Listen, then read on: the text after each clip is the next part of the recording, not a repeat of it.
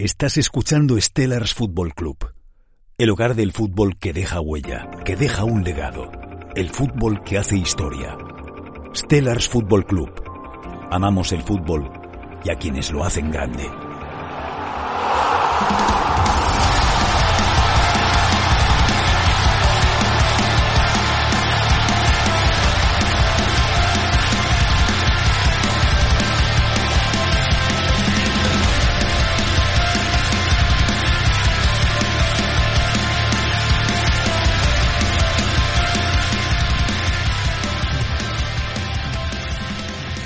Pues muy buenas a todos, bienvenidos a un nuevo capítulo, bienvenidos a un nuevo podcast de Stellars Football Club.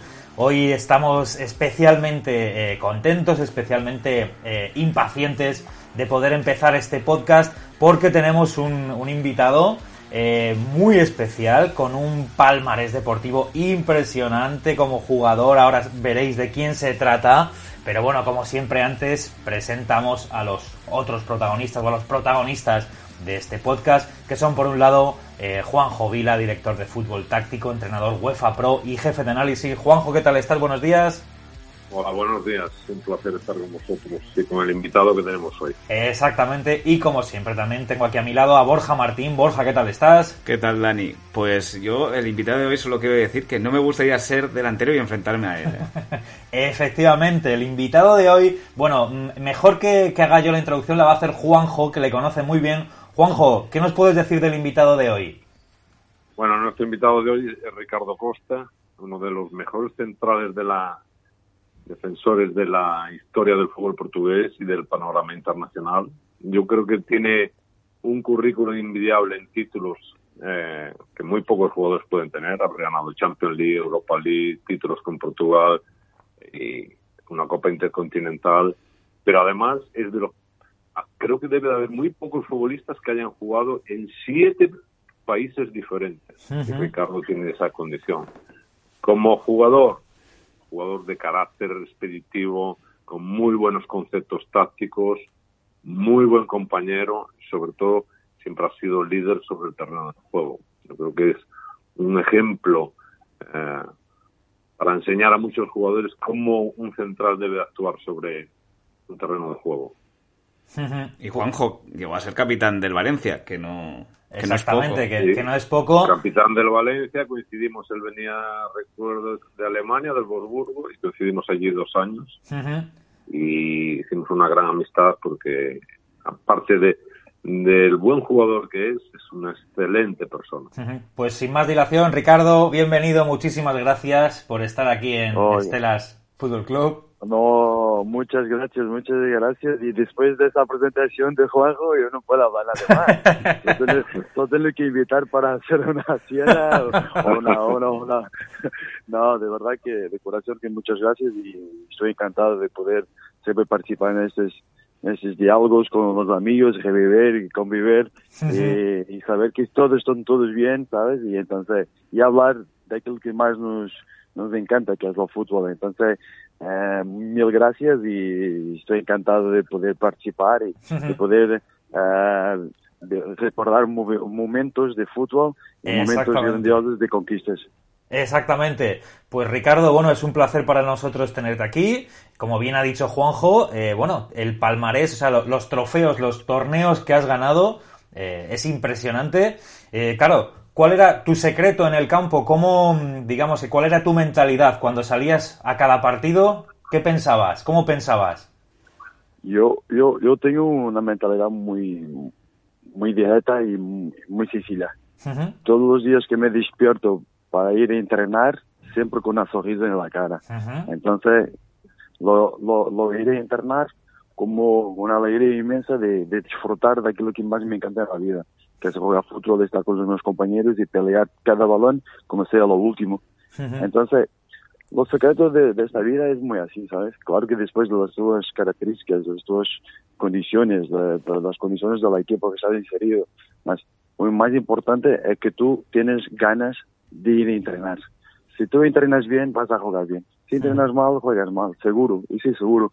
Entonces, tener ese, ese principio de vida que es lo más lindo do, para todos los futbolistas que puedes preguntar, o que es, es despertarte y, y joder, hoy, hoy voy a pegar una patada en el internamiento, hoy, hoy, voy, hoy voy a hacer un, un internamiento de, de, los mejores que, que, que, hasta hoy, ¿sabes?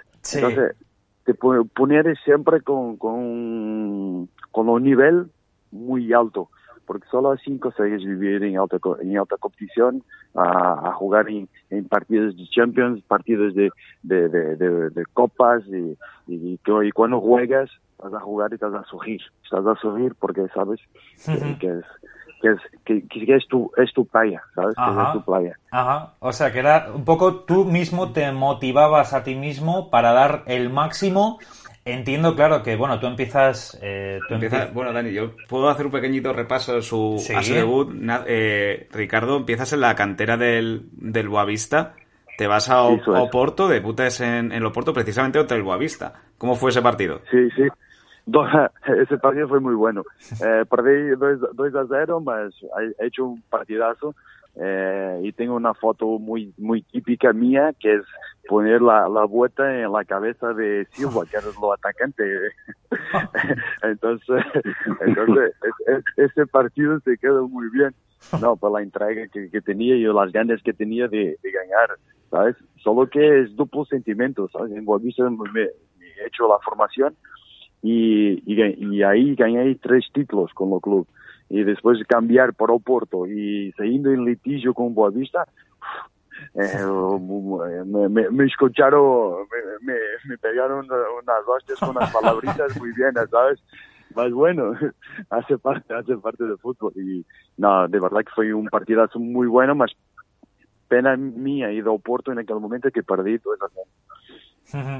Claro, tú empiezas, bueno, eso es, en el Boavista, luego en el Oporto B, pero al poco de estar ya en el Oporto, en el Oporto de primera división, claro, eh, ya empiezas a ganar títulos. Eh, ¿Tú te imaginabas ya tan rápidamente empezando a ganar una Copa de Portugal o una Superliga? Es que, Dani, fueron cuatro ligas en cinco años de ese Oporto. Eso es, o sea, dime, dime. Y perdemos, y perdemos la quinta porque estaba en un momento de cambio de, de, los jugadores. Entonces estamos haciendo la forma, limpiando un poco de, de, los años que el Porto no ganaba, ¿sabes? Entonces después Benfica se intrometió ahí y Sporting también. Mas normalmente Porto estaba desde 87 que conseguía hacer muchos muchos títulos, ¿sabes? Sacaba mucho porque tenía una estructura que te permitía y una, una equipo y jugadores que, que de, nivel muy alto, ¿sabes? es que, eh, Ricardo, cuatro títulos. Ricardo, yo quería recordar, eh, y ganasteis la Copa de la UEFA en 2002-2003 y al año siguiente la Champions. ¿Cómo fue aquella época con Mourinho en el banquillo? Ah, Mourinho, cuando llegó ahí, en, en Oporto, dio de la idea y pegó en el equipo, se quedó seis meses. Entonces, fuimos a jugar un partido muy bueno en Belenenses y que perdemos 3 a 0. Ahí cambió todo, ahí cambió todo cuando él, eh, cuando él llegó, ¿sabes? Entonces, cuando llegó, él decía, mira, vamos a hacer limpieza de vestuario, vamos a cambiar los jugadores y ahí ganaste luego lo, lo, primer título, ¿sabes? Porque en 2002-2003 ganamos la Eurocopa y después ganamos la Champions. Claro. Debido a esa situación. Sí. Debido a esa situación de, de, cambios, ¿sabes? De cambios de jugadores, de mentalidad, limpiar y poner las su idea de juego, ¿sabes? O sea, ¿cómo, ¿cómo era trabajar? ¿Cómo fue la primera impresión que tuviste tú de, de Mourinho cuando llegó? Nah, quien entrena con Mourinho sabe que, que Uki es Mourinho, ¿sabes? Porque la realidad que es una calidad fue normal, la manera como prepara los entrenamientos, la manera como, como lidia con los jugadores, la manera como, como va tan pronto para lo, para, para el entrenamiento y va a mirar lo que pasa, la gente que está lesionada, la gente que los tigueros, ¿sabes? Entonces, los materiales está todo listo, se, se, los, se los césped están en la medida, están en una medida correcta. O sea, todo lo... entonces, todo lo pormenor, va, todo lo pormenor, ¿sabes? Entonces, por eso que cuando vas ahí, la, la exigencia del entrenamiento es top. Es grande. Entonces, ya empiezas ahí a meter en la tu cabeza qué tienes que hacer, las cosas, ¿sabes?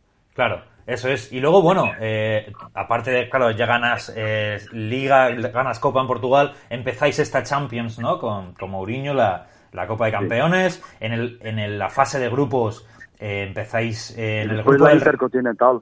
Ah, después, después la Champions en, en, diciembre hacemos la en Yokohama hacemos la partida con 11 Caldas y ganamos la Intercontinental. Eso es. No, te, te, preguntaba, claro, ¿cómo fue? Curiosamente, Ricardo, esa Champions se gana con un entrenador español, perdón, esa Intercontinental, ¿no? Sí, fue con Fernández. Con Víctor Fernández.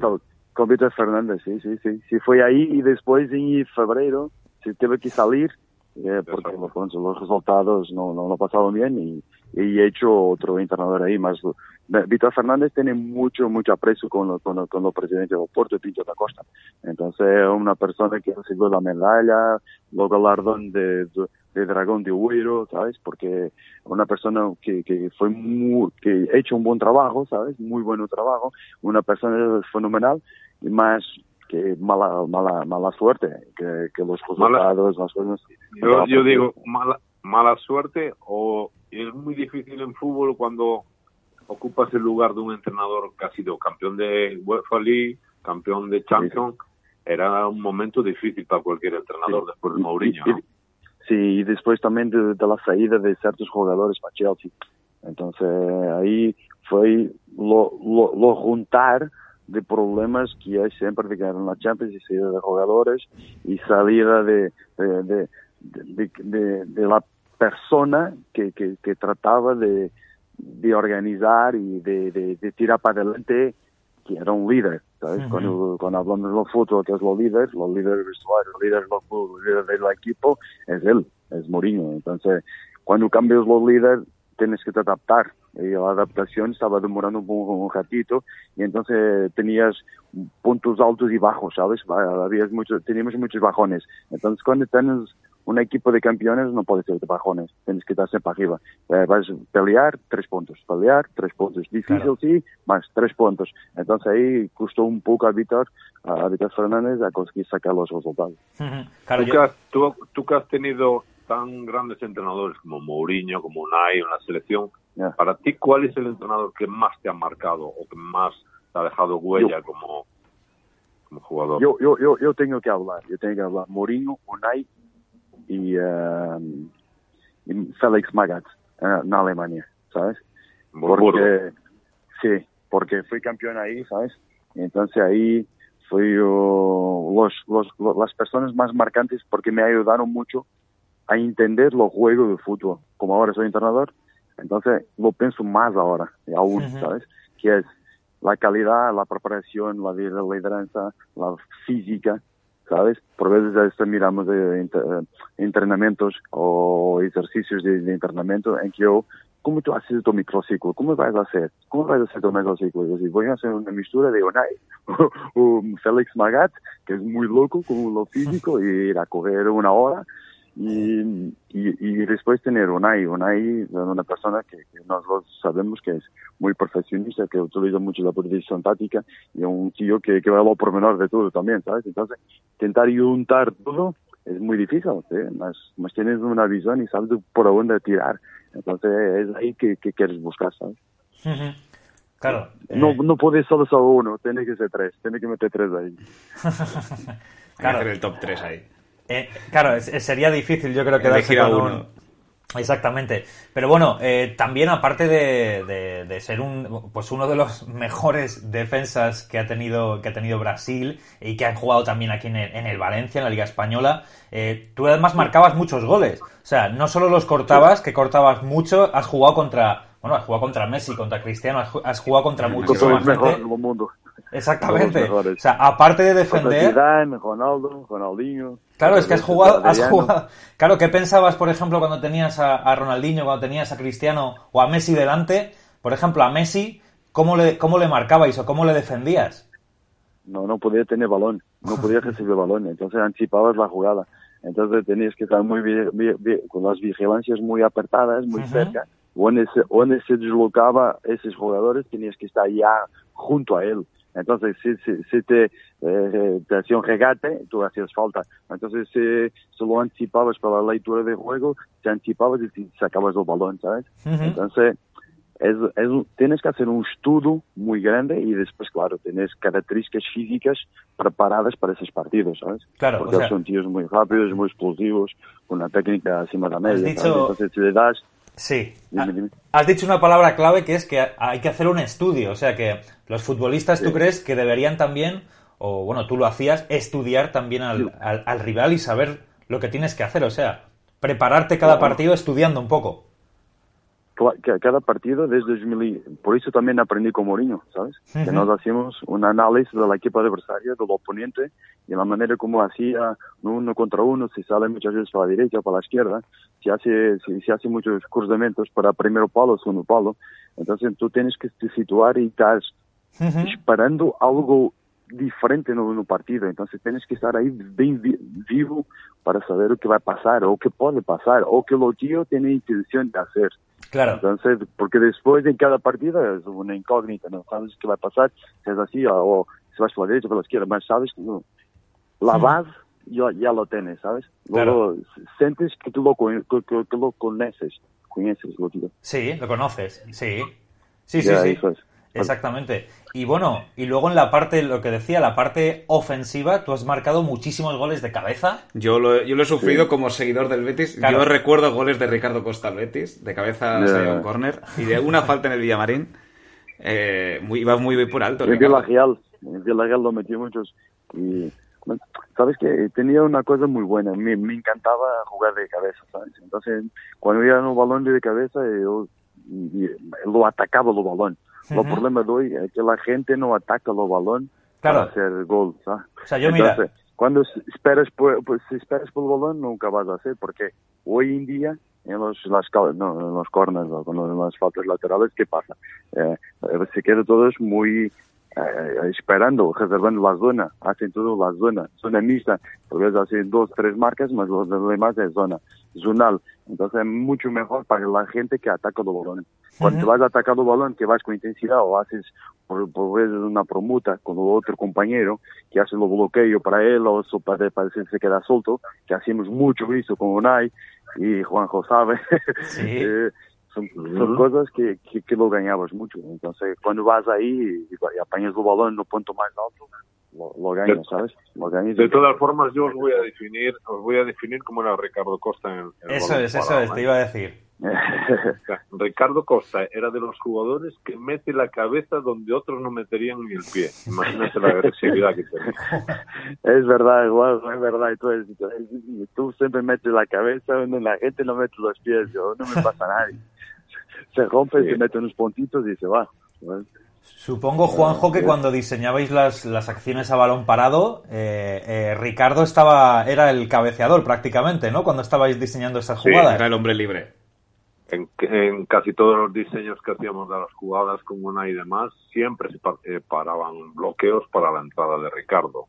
Es recuerdo nos dio esperanza eh, con un gol también a balón parado en el 4-2 que perdimos en la semifinal, un partido que él recordará con, Atlético. con Atlético Madrid de Europa League. Éramos los campeones de esa edición, nos fuimos al descanso a unos, haciéndolo difícil de marcar allí, luego el Atlético en la segunda parte, al final nos machacó, pero teníamos un gran equipo con grandes centrales, jugadores muy expeditivos, eh, un año que pudimos llegar a haber ganado la, Europa League. Es verdad, es verdad. Tenemos una equipaza ahí y, estamos muy confiantes. Porque ese partido ahí en Madrid lo, entramos mal. Lo entramos y después de la segunda parte nos mataron, nos mataron. Sí, pero lo arreglamos antes de acabar la primera parte, que empatamos. Ya, eso es. Bueno, lo Y empezamos mal la segunda. La segunda, y después de meter la tercera. Y ahí después de metemos 2 a 0 4 y nos metemos 4 a 2. Yo quería preguntarte, Ricardo. A mí me gustaría recordar. Continúa, Juanjo, continúa. En, el aspecto internacional, que no hay muchos jugadores eh, en el mundo que hayan jugado tres mundiales. O sea, Ricardo Costa participó en el Mundial de Alemania, en el de Sudáfrica y en el de Brasil. Y en unas Olimpiadas. también ha participado en la Olimpiada de Atenas del 2004. Olimpiadas y después de hecho dos europeos. Un europeo sobre 18 fue campeón en la Suecia y después fui a la Copa de la Polonia, ¿sabes? Con Portugal también. ¿Cuáles fueron tus seleccionadores en la, selección? Dime, perdona, no me escuché yo, Juanjo. ¿Cuáles, ¿Cuáles han sido tus seleccionadores siempre que han Ah, Queiroz, Queiroz, Scolari y Paulo Bento. Paulo Bento. Scolari y Paulo Bento. Y después con Fernando Santos y después eh, yo decidí ir a Qatar entonces ahí eh, lo, los ahí, ¿sabes? Eh, sí, Ricardo, hemos hablado... Ricardo, Ricardo va a ser un buen entrenador porque ha tenido muchos maestros, bueno, no sé, y, yo una pregunta que, que le quiero hacer es, ¿cuán diferente se ve, qué diferente se ve ahora el fútbol de ser entrenador a cuando eres jugador? Antes, cuando eres jugador, no, no pensaba en el juego. tú y cómo hacer las cosas. Ahora tienes que preparar la estrategia, tienes que preparar todos los momentos de partido, todos los momentos de juego. En, tanto a jugar, que, qué jugadores vas a poner, pues si caso la equipo esté preparada con un sistema. Tanta cosa que cambia, ¿sabes? Y cuando vas a jugar, cuando eres jugador, no yo quiero dar una patada en este tío, quiero meter un gol de cabeza. En, este en, algún, partido sales a rematar un córner, ¿eh, Ricardo? claro, te dan ganas seguramente de saltar al césped, ¿no? Nah, sí, cuando, eh, lo mejor, lo mejor de los, cuando llegas al estadio, entonces cuando vas, lo primero pie que metes en los césped y lo huelo, como huele a, los césped, ¿sabes? Ahí es, es, mi, es mi casa, ¿sabes? Es mi casa. Ahí lo y hemos hablado antes también, te hemos preguntado por Mourinho, pero también te quiero preguntar por Cristiano, cómo era jugar con él en, en la selección. No, es un crack. No, Cristiano, encima de todo, de ser un, jugador que toda la gente ya habló de él y los títulos que tiene, y las performances que tiene, es una gran persona, un, tío con un gran decoración. Y jugar en la selección es lo mismo que jugar con la... Mira, Chris, no corras para atrás que voy a correr por ti. No corras por dos, porque lo que eres muy fresquito para meter gol, ¿sabes? Y para solucionar problemas, ¿sabes? Entonces, y es, y es, un, amigo, y es un amigo de, un amigo de, para la vida, ¿sabes? Para la vida. Entonces, eh, es un privilegio para mí tener crecido con él, con, jugando con él en la selección de sobre 18, sobre 20, fuimos a las Olimpiadas, ¿sabes? Entonces, es un tío que, hasta hoy y no nos hablamos y, es una persona que continúa con la humildad de, de, de, los, niños, ¿sabes? Y siempre con las ganas, puede normal para, para ganar y, y querer siempre pelear para meter gol, meter gol, meter gol, ¿sabes? es, un campeón, es un campeón. Sí, su la mentalidad, ¿no? Seguramente su mentalidad es la que le define también para trabajar y para ganar. Yo quería recordar, bueno, continúa Ricardo. No, eso puede ser así, ¿sabes? Los campeones son así. Nunca se quedan satisfechos con lo, con lo alcanzado. Quieren más, quieren alcanzar más, quieren buscar más. Entonces eso te da ganas para, para, para lo conseguir, ¿sabes? Yo quería coger la máquina del tiempo y recordar los momentos más importantes de la carrera de Ricardo. Y, por ejemplo, eh, estamos hablando antes, hablando antes de tu faceta como goleador. Yo eh, quiero recordar un momento con el Granada. Marcaste un gol, pero seguramente uno de los goles más importantes de la historia reciente del Granada. El 3-2 contra, contra Las Palmas.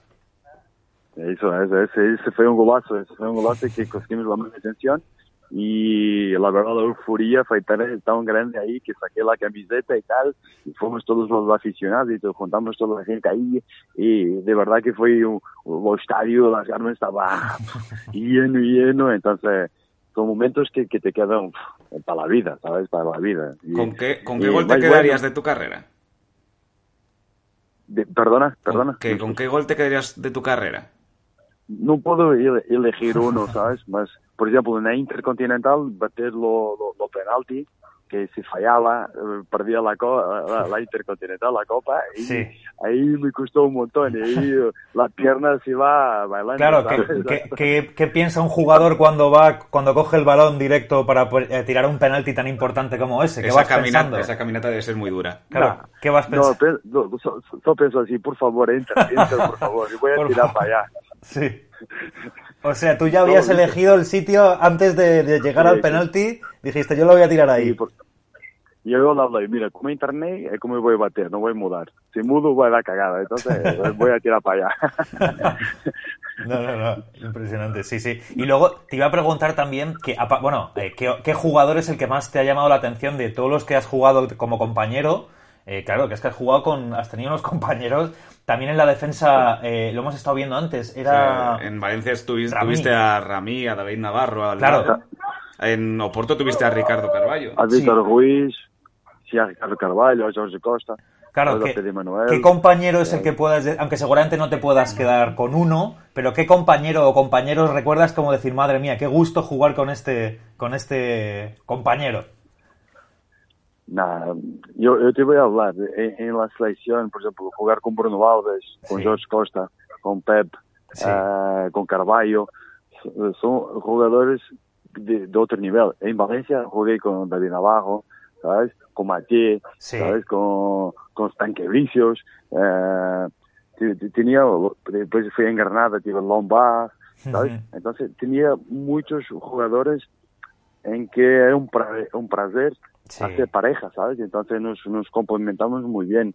Más los meus ídolos de criança, de, de niño, era sempre era, era, era, era, era Jorge Costa e Fernando Couto, ¿sabes? Son los defensores que a altura eram los, los dos titulares de la selección portuguesa de fútbol y, y, entonces yo los miraba como como los ejemplos y yo quiero seguir ahí, ¿sabes? Entonces cuando llegué sí. al puerto estaba Jorge Costa, ¿no? Y yo, yo, yo miraba a Jorge y yo, madre mía, ni, ni, ni, la, ni la hablaba, ¿sabes? O sea que era, claro, era tu ídolo, eran tus ídolos y de pronto jugabas con ellos. Ya, y después jugamos una, en 2003, 2003 para, para, para la semifinal contra Lazio, y estaba Fernando Couto ahí también. Entonces, una, entonces yo, otro, otro tío que yo me lo miraba como un ejemplo y consigo jugar contra ellos, ¿sabes? Entonces ya lo, ya lo ves, ¿no? Mas ese, eran los dos, los dos defensores que yo quería mucho. Y ahora como entrenador, digamos, ¿tienes algún, pues, algún otro entrenador en quien te fijas o, bueno, o que te influencia de alguna forma algún otro entrenador? No, por ahora, ¿sabes?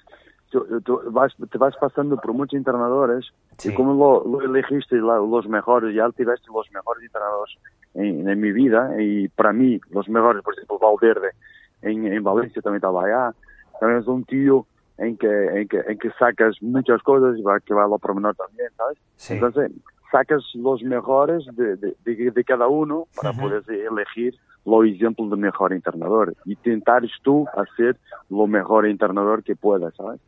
Claro. Yo quiero, Dani, recordar, al final es en el equipo donde más partidos disputó, su etapa en Valencia. ¿Qué significó, Ricardo, llevar el brazalete de un club tan legendario como el Valencia? Sí, ser el capitán. a lo punto máximo, ¿sabes? Y hacer y defender un escudo como Valencia, hacer un escudo, defender Mestalla, defender la gente de Valencia es un privilegio para que, que no es para cada uno, no es no es normal, ¿sabes? Entonces para mí es un privilegio muy grande, muy grande tener esa esa esa esa oportunidad y poder pelear cada balón hasta la hasta la muerte, ¿entiendes? Porque es, es un club muy muy muy grande y, y para mí eh, es un privilegio, güey, entrar en está lleno, la gente ahí peleando para ti, ahí das la vida. Yo me recuerdo, pues, que contra Osasuna, un partido en que estábamos peleando, estaba 0-0, y el delantero me rompió el ojo, y, me, y, yo hablé a, a, lo doctor, doctor, por favor, me mete aquí, me, me, me, da ahí a grafos, que cierra, que voy a entrar, que voy a pegar, que voy, tenemos que ganar este partido. ¿Sabes? Entonces, para, para ver la intensidad que tú estás viviendo esos partidos, ¿sabes? Con la, con la afición ahí a pegarte y tú no sientes nadie, no sientes nadie, cambia todo, ¿sabes? Son momentos únicos, entonces, y para más tener brazalete ahí de, de capitanes. Es que al final la afición del Valencia es, es muy complicada, es muy... Muy intensa. Muy, muy intensa, pero que tú siempre fuiste un líder y un ejemplo para ellos. eres muy querido allí. Yo ahí, yo ahí bueno, como, también tuve la suerte de no tener lesiones, ¿no? Cuando no tienes lesiones es mejor para ti demostrar la performance y la calidad que tienes, ¿no? Entonces he hecho siempre, todos los años, muchos partidos, 36, 34, ¿sabes? 27, ¿sabes? Y después del cuarto año también, también 38 partidos. Entonces ahí es, es, es, es un privilegio. Entonces eh, la gente ahí te, te mira y te, te elige como, como uno de ellos. ¿Sabes? Uno que va a pelear por ellos porque no pueden estar dentro de la, cancha, ¿sabes? Dentro de los de césped. Entonces, todo junto es, por eso que te quieren tanto, que te quieren un montón, ¿sabes? Claro, sí, sí, Valencia siempre ha sido, bueno, yo como aficionado... Una, aficionado, una, afición exigente. Sí, sí, O sea, yo como yo soy yo soy seguidor del Real Madrid y siempre los partidos, cuando tú jugabas los partidos contra el Valencia, sabías que iban a ser muy, muy, muy duros. Ir a Mestalla es muy duro. Muy duro, exactamente. Pero bueno, también te quería preguntar, has hablado antes de los campeones, la mentalidad que tienen. Claro, tú ahora también, porque yo estoy seguro que tienes esa mentalidad, como entrenador, eh, ¿qué estás haciendo? O sea, eh, digamos que mm, cómo quieres formarte o cómo, qué, qué idea tienes de futuro, digamos, ahora como como entrenador? Yo quiero empezar ya, estoy haciendo como entrenador ya, estoy como adjunto, estoy, estaba aquí en, Balenense, ya en la primera liga portuguesa, y estoy estaba responsable por el equipo de, de, la organización defensiva, ¿no? Sí. Entonces, yo quiero hacer las cosas todo ese, tiempo, ¿sabes? Despacio. Formar, formar, porque una cosa es ser jugador y otra cosa es ser entrenador. Claro. Entonces, lo mejor de esto aquí es tener una equipa técnica que te permite crecer, continuar a crecer y aplicar lo conocimiento que tienes, ¿no? Entonces yo quiero hacer las cosas fatiadas, entonces el próximo paso es ser yo a tomar cuenta y ser yo líder del equipo. Entonces no, me, no me importa si voy para, para los niños, para sub-17, sub-19, y después una equipa B, como una estalla. Y después sí, con ese sentido ya que estoy confiante en los métodos, la estrategia, que si ya controlo todos los movimientos que lo aprendí mirando como jugador, ahí sí, voy tomaré la decisión de, no, yo quiero asumirme ahora como un equipo buena de primera liga de, y pelear para Europa Liga, para pelear por una Champions, ¿sabes? Sí. ahí es, es un, un a longo prazo, ¿sabes? No, no a corto prazo. a corto prazo es todo ese tiempo, ¿sabes? Que el juego muchas veces, ah, lo miro ahora, que, que, que, que, posta en Instagram las suas frases que saca de otros entrenadores, esa es la realidad, ¿entiendes? Es entender los juegos, no es, no es hablar por hablar, es saber el por qué que se hacen las cosas. Claro. Y eso tiene, tiene, necesitas de tiempo, necesitas de años para tratar con traquejo para soportar todas las presiones, todos los cambios que puede surgir. Claro, te voy a hacer una pregunta, Ricardo, porque siempre es Juanjo quien nos cuenta algo de, la persona entrevistada, pero ¿cómo era trabajar con Juanjo? ¿Tú recuerdas cómo eran esas charlas que os daba? ¿Cómo era trabajar con él? No, Juanjo le gusta mucho low profile. Estaba muy siempre tranquilito, siempre, siempre tranquilito, hacía su trabajo, lo enseñaba te llamaba por de parte, te hablaba, Ricardo, hola, sí, cuidado aquí, organiza aquí, porque este punto es muy importante, cuidado que el equipo aquí tiene este jugador que te puede equilibrar. Me recuerdo un montón de esas cosas, porque son, son esos momentos de que te, quedas en tu cabeza y que después vas para partido y son esos que tú te recuerdas y te da un clic. Uy, atento que Juanjo me habló, o hablando de Juanjo porque está hablando. No, es verdad, en Valencia era muy así, ¿sabes? Sí. Entonces nos teníamos la, la análisis del equipo adversaria, lo que nos hacemos mal, lo que tenemos que hacer bien, cuidado con este tío. Entonces no teníamos eso porque Juanjo nos daba ese trabajo y tenía mucho trabajo en hacer esas, esas análisis profundas del equipo adversario como los jugadores individualmente, ¿sabes? Pues oye, Juanjo, ¿eh? No, Juanjo es un crack. Sí, sí. Yo le hablo siempre, yo, Juanjo, yo, yo le hablo siempre, Juanjo para mí es crack. No, no, no. Eh, lo, bueno, lo bueno en el fútbol es encontrar, eh, digo de verdad, eh, de estarlo escuchando atentamente, y lo bueno es encontrar jugadores como Ricardo, jugadores que siempre quieren aprender, que salen al partido sabiendo qué partido van a jugar. Porque jugar al fútbol es muy fácil, pero jugar el partido es muy difícil. Y Ricardo era de esos jugadores que siempre quieres en un equipo. Pero lo que más me enorgullece es lo que acaba de decir, que yo creo que la gran mayoría de los exjugadores profesionales no aplican, y lo ha dicho él, formarse, el ir paso a paso, conocer y entrenar en categorías inferiores. Él tiene toda la sapiencia de lo que es un, vestuario de fútbol profesional. Pero mira lo que ha dicho y, y lo que yo repito muchas veces en Instagram, un técnico no tiene nada que ver el haber sido jugador profesional con, con ser entrenador. Hay que formarse.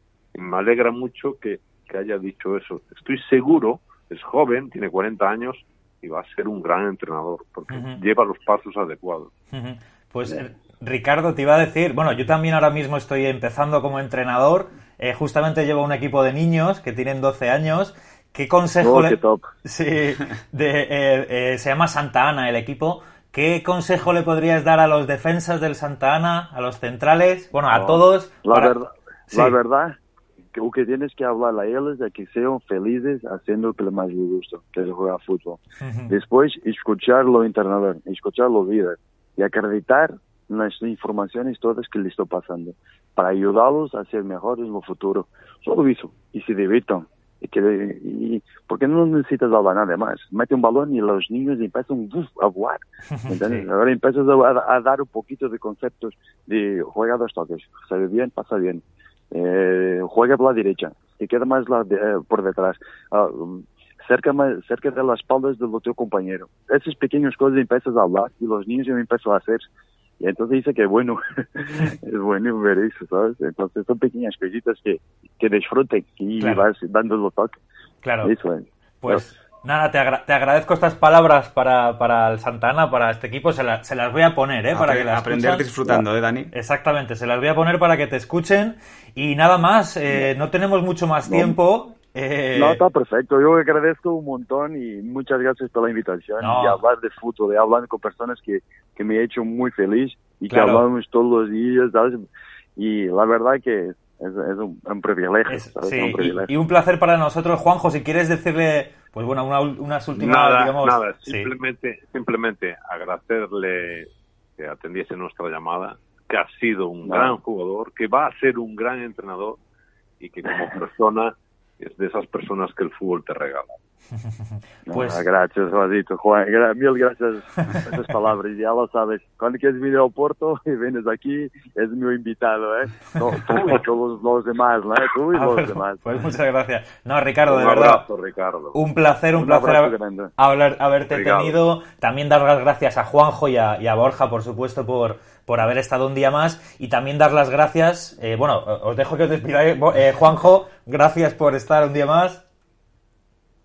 Vosotros. Y a ti, Borja. Un placer, Dani, escuchar a, Ricardo Costa aquí en el podcast de Estela. Eso es. Y nada, dar las gracias a los que nos estáis escuchando el podcast también. Eh, recordaros que suscribáis a Evox o a Spotify para tener pues más capítulos, eh, más podcasts como este. Y también que nos sigáis en redes sociales Stellars Club, eh, tanto en Instagram como Facebook, Twitter y TikTok. Nada más, muchísimas gracias, Ricardo. De verdad ha sido un placer. un abrazo enorme. Sí. Un abrazo y muchas gracias por la invitación y fue un privilegio hablar con vosotros. Pues muchas gracias a ti también y al resto de los oyentes y hasta luego. La naturaleza creó el tiempo, el espacio y la materia. La vida es su legado, es lo que somos.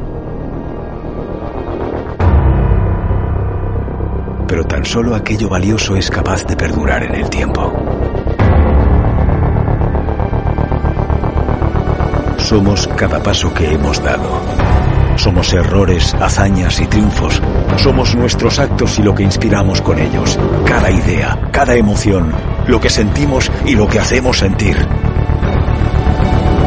Somos cada gota de sudor derramada para alcanzar nuestros sueños. Somos recuerdos y todo aquello que dejamos a nuestro paso. Somos nuestro legado.